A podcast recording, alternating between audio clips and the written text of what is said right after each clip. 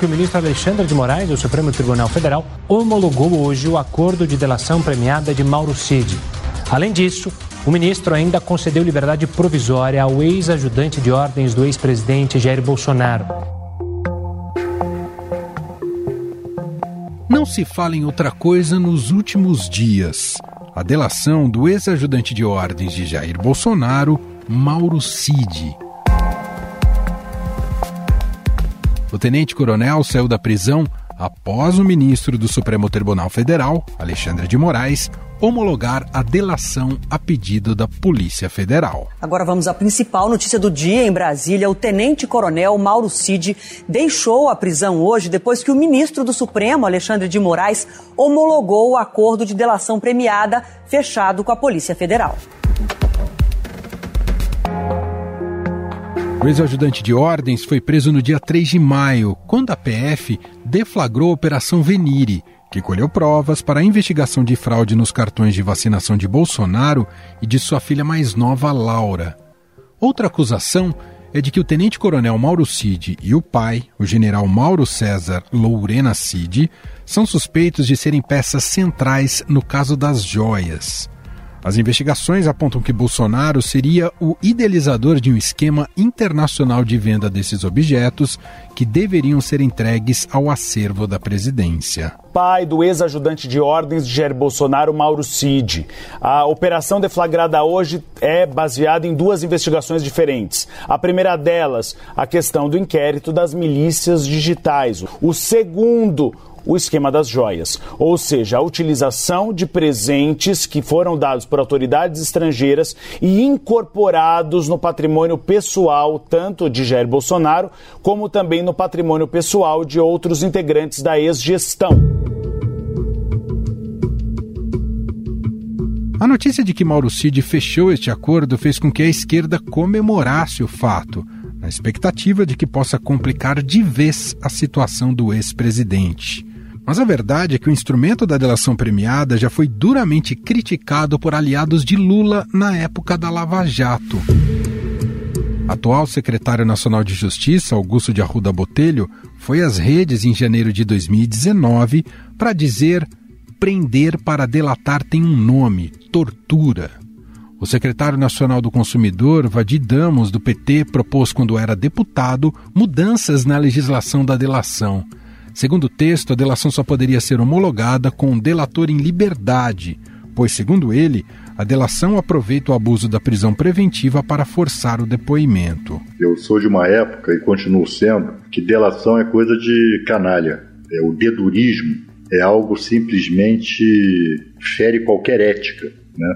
Até os bandidos costumam ter no seu estatuto ético não delatar próprio ministro do STF, Gilmar Mendes, chegou a dizer em maio deste ano que as pessoas só eram soltas depois de confessar e fazer acordo de leniência e que isso era uma vergonha. São páginas que envergonham a justiça. O que se fez em Curitiba, nessa chamada República de Curitiba com a Lava Jato, nós temos que, na verdade, fazer um escrutínio muito severo, muito severo, porque se trata de algo extremamente grave. Recentemente, o ministro do Supremo Tribunal Federal, Dias Toffoli, anulou provas usadas pela Lava Jato, dizendo que elas foram obtidas por meio do acordo de leniência da construtora Odebrecht em situações duvidosas. Toffoli acatou o pedido da defesa de Lula, considerando que as provas foram obtidas por meio heterodoxos e ilegais, e classificou a prisão dele como um dos maiores erros judiciários da história do país. Bolsonaristas que defendem as delações feitas à Lava Jato e que criticaram a decisão de Dias Toffoli agora mudam o discurso em relação a Bolsonaro.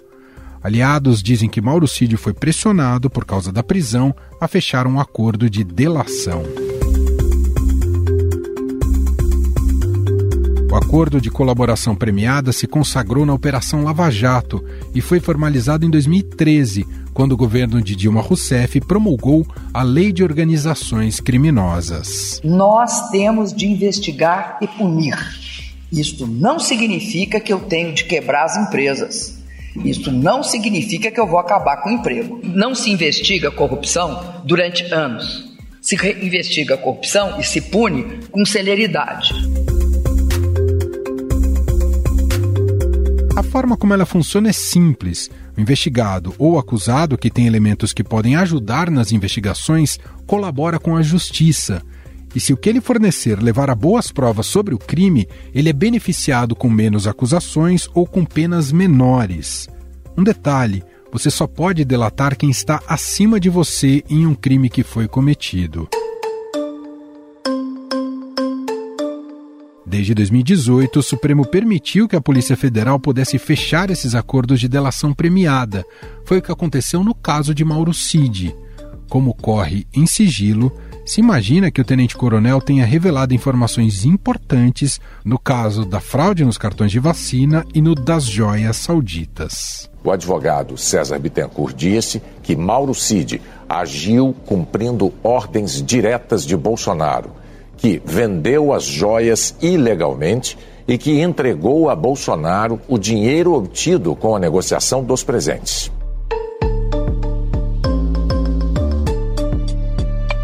No entanto, Mauro Cid pode ter citado outros casos que podem levar as autoridades a abrir outras investigações para apurar outros crimes. Foi o que aconteceu em 2018, quando o ex-ministro Antônio Palocci apontou a existência de esquemas de corrupção envolvendo Odebrecht, Ambev, Instituto Lula, o próprio presidente, Dilma e várias outras empresas. E foi nesse momento que o Dr. Emílio Odebrecht fez uma espécie de pacto de sangue com o presidente Lula. Ele procurou o presidente Lula nos últimos dias do seu mandato e levou um pacote de propinas para o presidente Lula que envolvia esse terreno do Instituto, que já estava comprado, o sítio para uso da família do, do, presidente Lula, que ele já tinha feito, já estava fazendo a reforma em fase final, e ele disse ao presidente Lula que o sítio já estava pronto, e também disse ao presidente Lula que ele tinha à disposição dele para o próximo período, para ele fazer as atividades políticas dele, 300 milhões de reais. A delação foi usada depois como meio de prova em várias ações penais. Conheça o programa Alfabetização Responsável, iniciativa do SESI São Paulo, que vai oferecer gratuitamente formação para professores e recursos pedagógicos para as redes municipais de ensino do Estado. Ouça o podcast Estadão Notícias para saber mais. Afinal, a delação premiada só é boa quando seu grupo político não está envolvido? Os instrumentos usados para pressionar por uma delação premiada são ilegais? O Supremo tem promovido mais insegurança jurídica do que estabilidade nestes casos? Sobre o assunto, vamos conversar com a advogada criminalista, vice-presidente da Comissão de Direitos e Prerrogativas para Assuntos Penitenciários da OAB São Paulo, Daniela Mediolaro.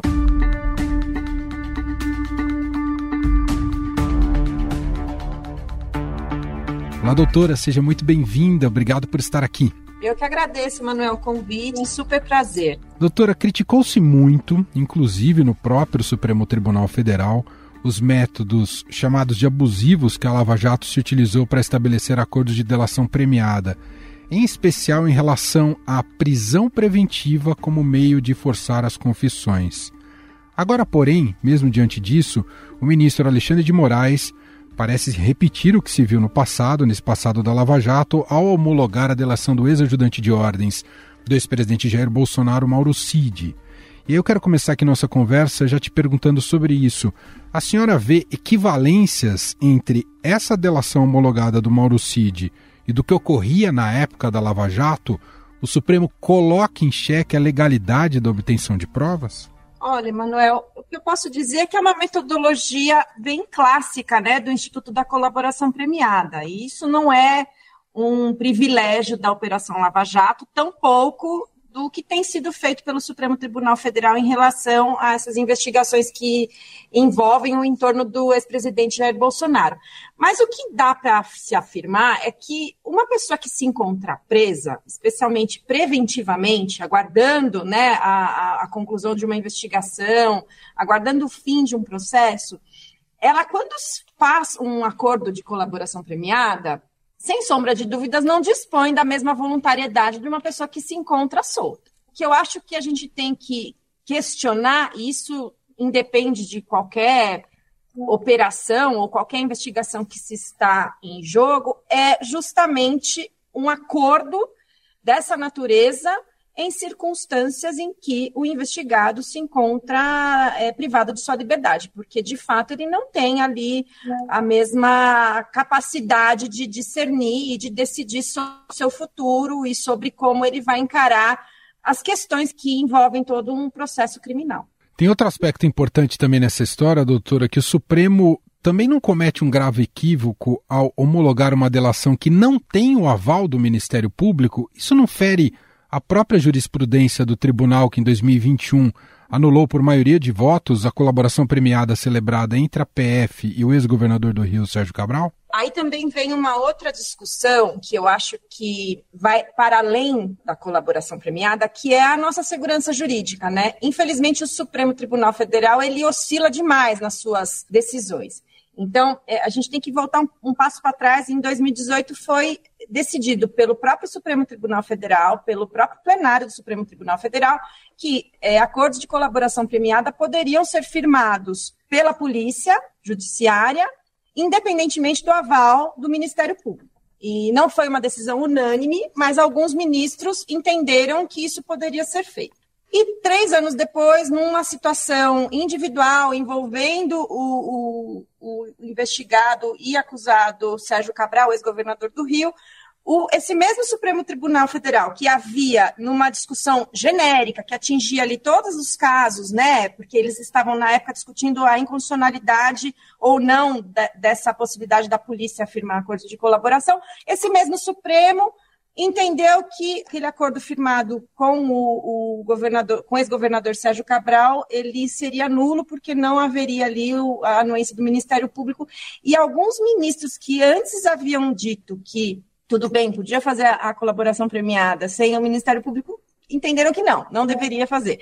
Então, eu acho que essa insegurança jurídica é, assim, tem sido um grande problema para quem milita na, na advocacia criminal, na advocacia criminal, ou, enfim, no, no processo criminal de uma forma geral, né? Para nós, advogados, é muito complicado, porque a gente não sabe como é que as cortes vão lidar com determinadas situações, porque elas de fato oscilam muito, o Supremo Tribunal Federal em especial, e os membros do Ministério Público, os juízes de primeira e segunda instância, né? Então, acho que isso afeta todo o sistema criminal de uma forma geral.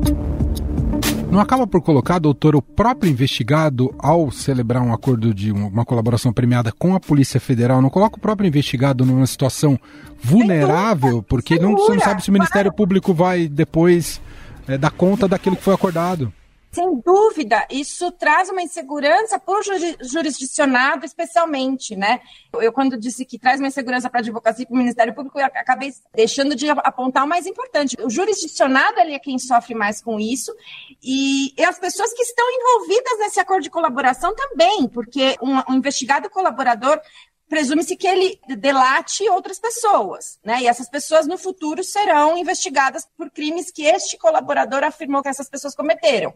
Então, é, na verdade, o que a gente tem é uma insegurança em torno de absolutamente um, uma constelação de envolvidos, né? O, o, investigado que fez a colaboração, as pessoas que serão investigadas a partir dessa colaboração, a advocacia criminal de uma forma geral, porque não sabe como é que a jurisprudência vai agir de uma forma ou de outra, o Ministério Público também, porque de sua parte ele precisa entender como é que a jurisprudência vai lidar com aquela situação, e o judiciário que não sabe como aplicar as suas decisões, né? Então, esse é um cenário que realmente é muito preocupante especialmente por conta dessa insegurança jurídica que atinge a todos os personagens e os envolvidos no sistema de justiça. O risco que se corre nesse caso, doutora, é acompanharmos exatamente o que acabou de ocorrer no Supremo quando o Toffoli anulou as provas da Lava Jato do caso Odebrecht. Pode estar repetindo o mesmo erro? É isso mesmo, nós podemos estar repetindo os mesmos erros e talvez até por conta de casos que têm uma repercussão política importante. É inevitável que o direito criminal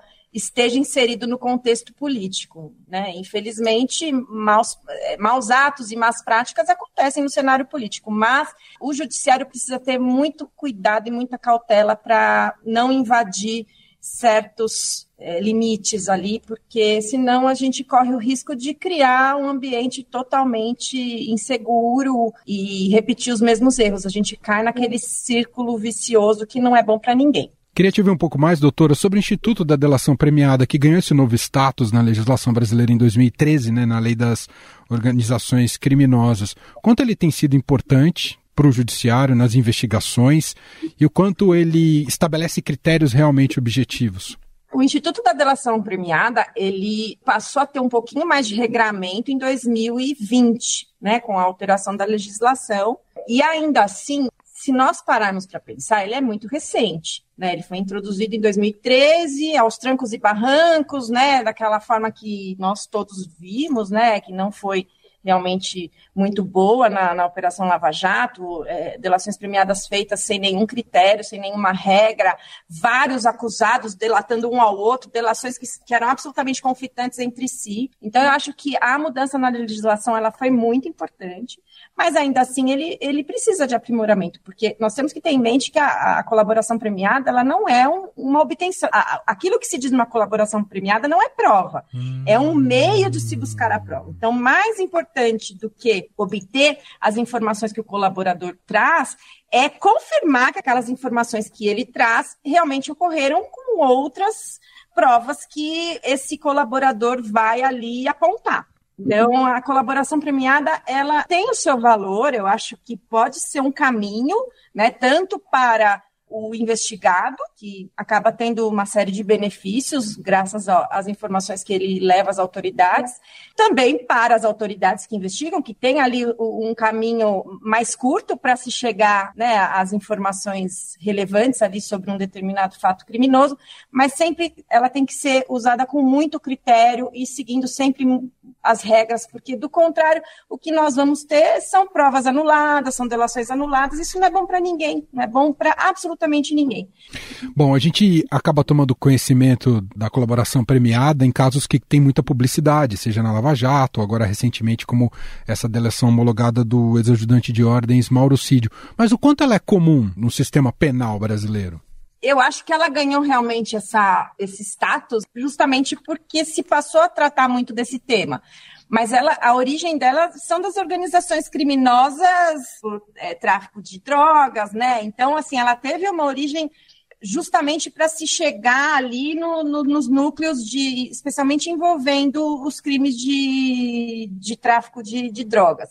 E é, é um instituto que, que, que é usado nesse ambiente, mas muito menos do que hoje nos, no, nos crimes que a gente chama de colarinho branco, né? Dos crimes que envolvem a administração pública, o sistema financeiro nacional, a delação premiada, ela, ela tem realmente bastante esse foco. Mas a origem dela, ela vem do, da, da criminalidade comum. Esse caso específico, né, a gente está falando de insegurança jurídica, a maneira como foi conduzida pelo Alexandre de Moraes, essa, essa delação premiada do, do Mauro Cídio, isso pode gerar efeito cascata é, para outras investigações, a maneira como ela foi conduzida, doutora? É, eu acredito que sim, né? Infelizmente, ela, ele traz ali um, um, exemplo, né, de que se independentemente do que o Ministério Público pensa, se a polícia faz ali uma oferta de colaboração premiada, o investigado pode, sem dúvida, é, firmar esse acordo.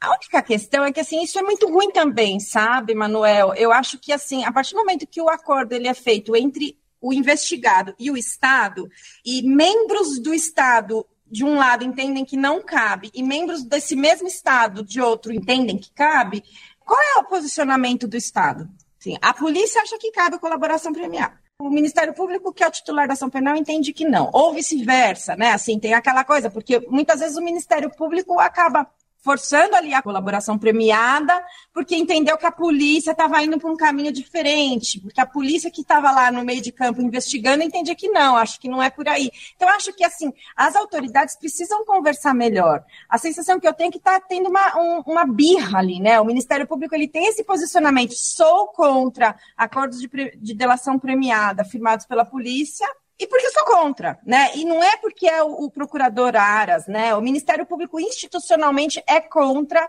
o fato da polícia poder celebrar acordos de delação premiada. E eu acho que eles precisam conversar um pouquinho melhor. Acho que tem que ter uma unidade aí, porque do contrário a gente também cria um clima de insegurança muito grande. O que a senhora está dizendo é que a gente precisa ter critérios muito objetivos e técnicos para que isso possa ser celebrado, porque senão e corre o risco das circunstâncias políticas, enfim, se sobressaírem nesses casos. Né? Sem dúvida, especialmente um diálogo entre as instituições. Né? Essa falta de diálogo não é boa para ninguém. Muito bem, Daniela Mediolar, advogada criminalista, vice-presidente da Comissão de Direitos e Prerrogativas para Assuntos Penitenciários da OAB São Paulo. Muito obrigado pelos esclarecimentos pela entrevista, doutora. Eu que agradeço, Emanuel. Uma honra, um prazer estar aqui.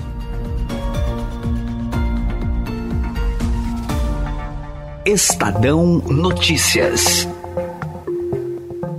Este foi o Estadão Notícias de hoje, quarta-feira, 13 de setembro de 2023.